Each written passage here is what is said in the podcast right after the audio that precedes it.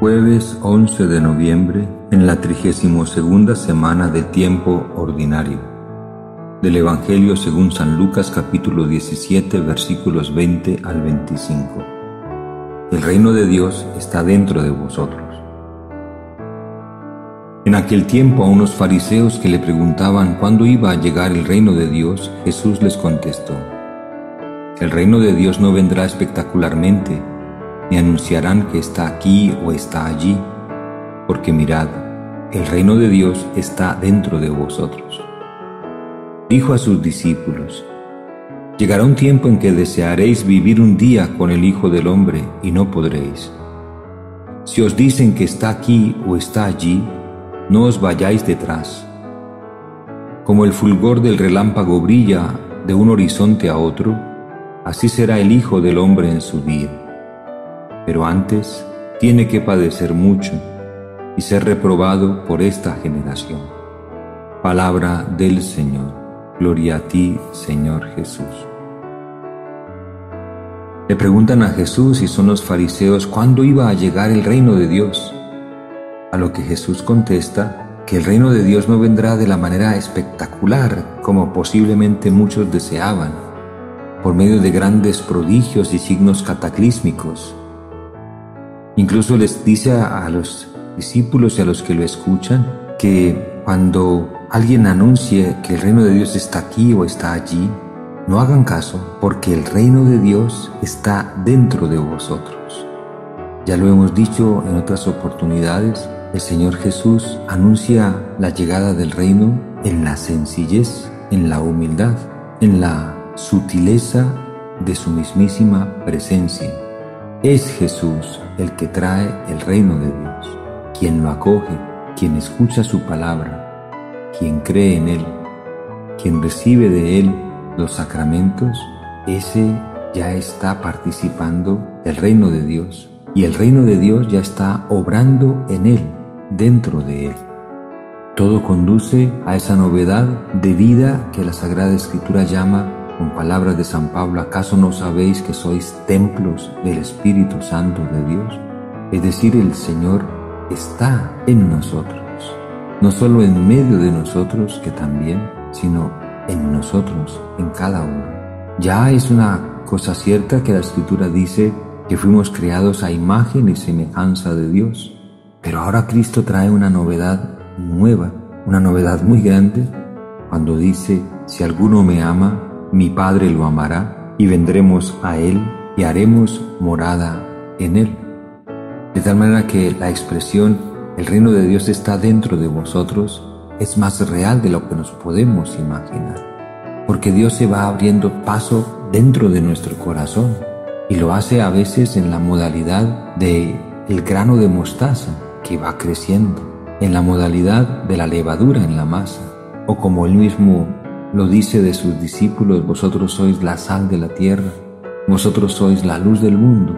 Y esa sal no puede ser excesiva, no puede ser demasiada, sino que con su presencia constante, purificadora, va dando sabor nuevo a toda la realidad. Pues el Señor ha querido privilegiar este modo, podríamos bien decir esta estrategia en su bondad, la de hacer presencia en cada uno de nosotros y nosotros a veces afanosamente buscamos a Dios fuera de nosotros y estamos llamados a reconocer que Él es más íntimo a nosotros que nosotros mismos. Y a los discípulos les advierte Jesús, llegará un tiempo en que desearéis vivir un día con el Hijo del Hombre y no podréis.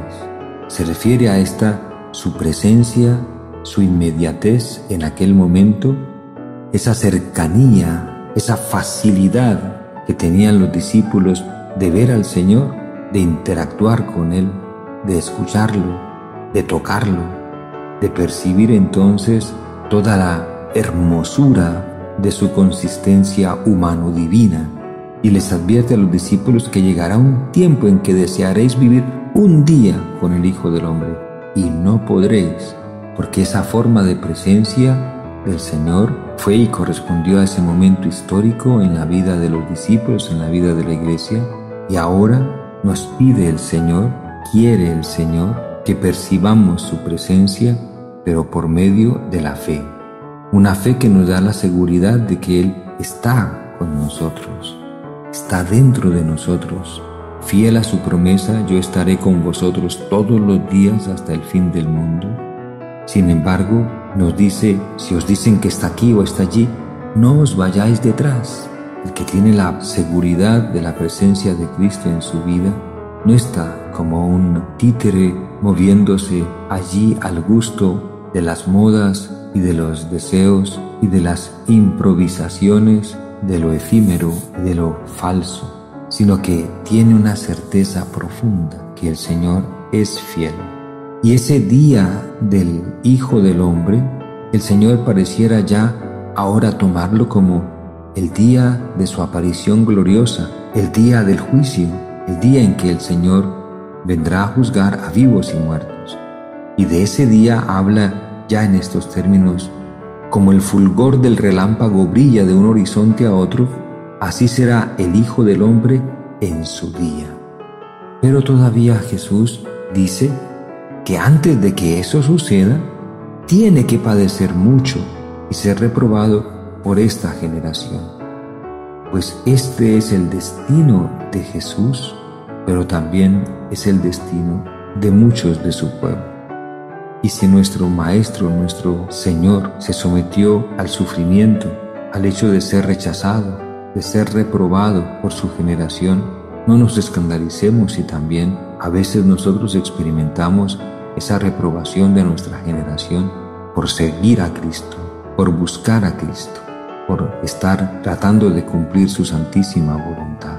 Y no tengamos miedo tampoco a los padecimientos que Cristo quisiera compartir con nosotros gracias a nuestra fe en Él. Porque así como Él venció y superó todo sufrimiento y todo obstáculo, nos hace también capaces a nosotros de superarlos y vencerlos al darnos su Santo Espíritu. Shalom.